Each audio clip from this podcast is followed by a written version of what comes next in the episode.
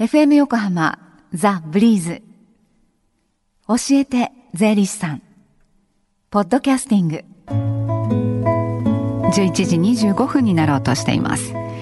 火曜日のこの時間は私たちの生活から切っても切り離せない税金についてアドバイスをいただいています。スタジオには東京地方税理士会の泉博さんです。泉さんこんにちは。こんにちは。よろしくお願いいたします。よろしくお願いします。さあ今日はどんなお話でしょうか、はい今日はあのいよいよ10月間近ということでマイナンバーについてちょっとお話をしてみようかなと思います。はい。まあ何かと話題のあのマイナンバーなんですけども、えー、まあ10月5日以降に皆様方のところに通知カードという形でまず届くということなんですけどもね、うん、その辺のところをまず押さえた上でこれからお話を進められればなと思っております。はい。皆さんがお住まいの市役所区役所から届くんですね通知カード。はい、その通りです。はい。あの住民登録あるところから全ての方に個人番号これ12桁なんですけども、はい、これが記載されたまず通知カードというものが届きます。す、べ、ての方という話なのでおぎゃーと生まれた赤ちゃんから、お年寄りの方まで全てです。でこの番号は一生涯変わらないということにされております。ね、番号は一生はいさあそれではあの具体的なその使い道なんですけれども。そうですね、はい、当面はあの社会保障の関係と、はい、税金の関係と災害対策この3分野について使っていこうじゃないかということの方針のようです。はい。まああの身近なあの税務についてあのちょっとお話しいたしますと、まあ個人のまあ確定申告毎年あるんですけども、はい、これについてはあの平成28年分からの申告書にということになっておりますので、うん、具体的に申告書に書くのは再来年の1月以降ということになりますね。はい、ただあの途中で28年以降に例えばあの青色申告にしたいねっていうような形でいろんな申請書とか届出書出す方はその時からという形になります。はい、でこの通知カードに加えてもう一つカードがあるんですね。はい、これがいわゆるあのマイナンバーカード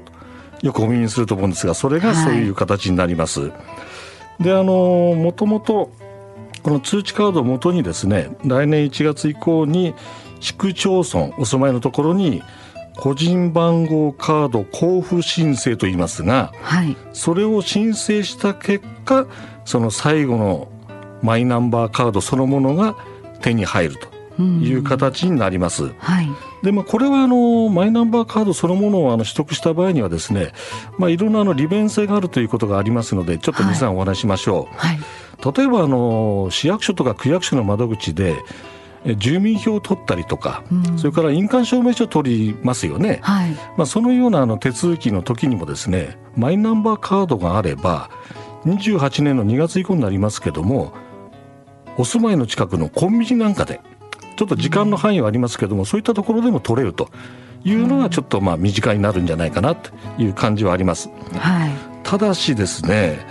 この正式なマイナンバーカードを取るよという申請はその人任せになっておりますので希望者ということね希望者なんですよね、はい、ですからちょっと微妙かなっていう感じはしないでもないですよね。ねこのその全員が所持するわけではないということでの、はい、こう不公平感というのはどうなんでしょうね。そうですね、まあ、あのちょっとそういったところは頭はよぎると思いますけどもただあの通知カードそのものでも番号は生きておりますので、はい、まあ、あの税務署の確定申告書なんかには必ず記載求められますので、はい、それを書くということでその点については特に差はないんだろうこれは言えようかと思います。はい、ただちょっとあの最近ねあのマスコミなんかでいろんなあの発言が飛び交ってるんですけどもちょっと気になる点があるんですが。ちょっとここお時間割いてご説明を。はいお願い、はい、分かりました、は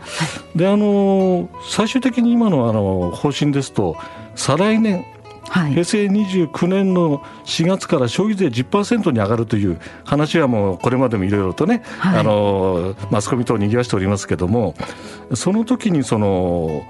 今まで8%のやつが10%になって買い物をするよと、うん、じゃあ軽減税率ってどうなったんだろうねっていう話なんですが、はい、その時の話だとマイナンバーカードを持っていろんなところで買い物をすればレジのところでタッチをすればそれがデータとして残るんで後で申請をすれば2%分還付するよと、はい、こういう話がありました、はい、ただその話出た時はまだマイナンバーカードそのものがまだ運用されてない時の話なので、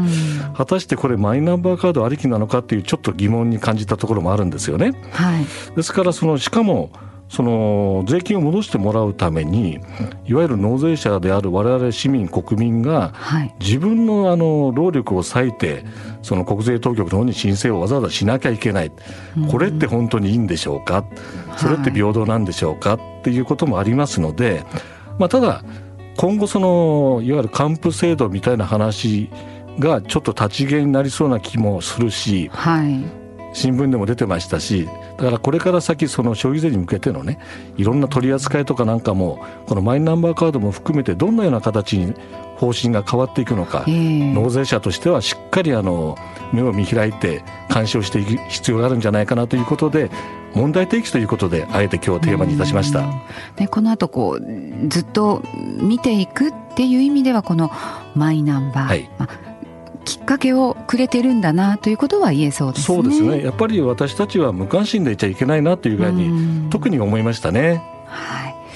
では、えー、最後にですね近々税務相談ができるような機会がありましたら教えてください。はい、ございます。今週はあの東京地方税理士会戸塚支部の税務相談です。はい。え毎月第2水曜日にやっております。はい。で時間は午後1時から5時まで。戸塚支部の事務局です。はい。ただしあの事前に予約お願いいたしますね。はい。戸塚支部事務局の電話番号です。零四五八六四三三零零零四五八六四三三零零予約をなさってください。はい、お願いいたします。そしてこの教えて税理士さん泉さんのご担当は今日が最後そうですね。三ヶ月早いですね。えー、十三回経ったと思わないですよね。ねはい。どうもありがとうございました。お世話になりました。本当にでもあの少しでもねリスナーの皆さんに私のお話が伝わればいいなというぐらいに思っておりますし、まあ、身近にあの税理士というのは必ずいるんだということもちょっとあの記憶に留めていただいて、また来週から担当変わりますけどもこのブリーズの中のね教えて税理士さん、よろしくお願いいたします。こちらこそ最後にこの教えて税理士さんポッドキャスティングでも聞くことができます。ブリーズのホームページまたは iTunes ストアから無料ダウンロードできるのでぜひポッドキャスティングでも聞いてみてくださいね。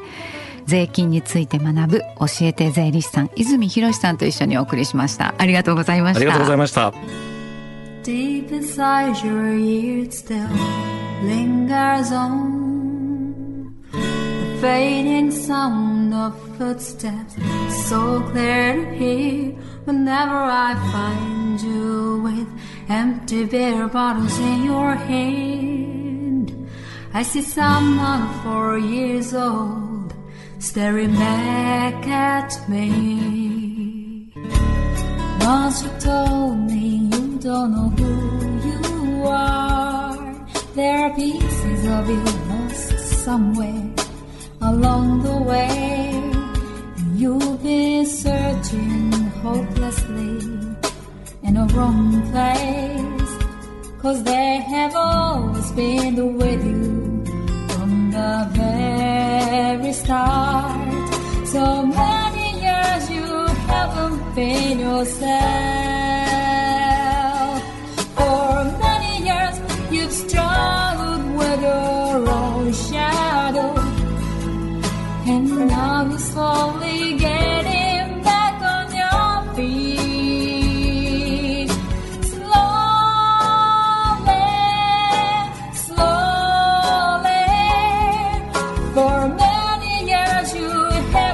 Haven't yourself.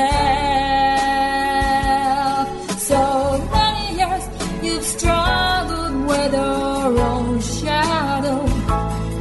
And now you're here with little pets of last pieces together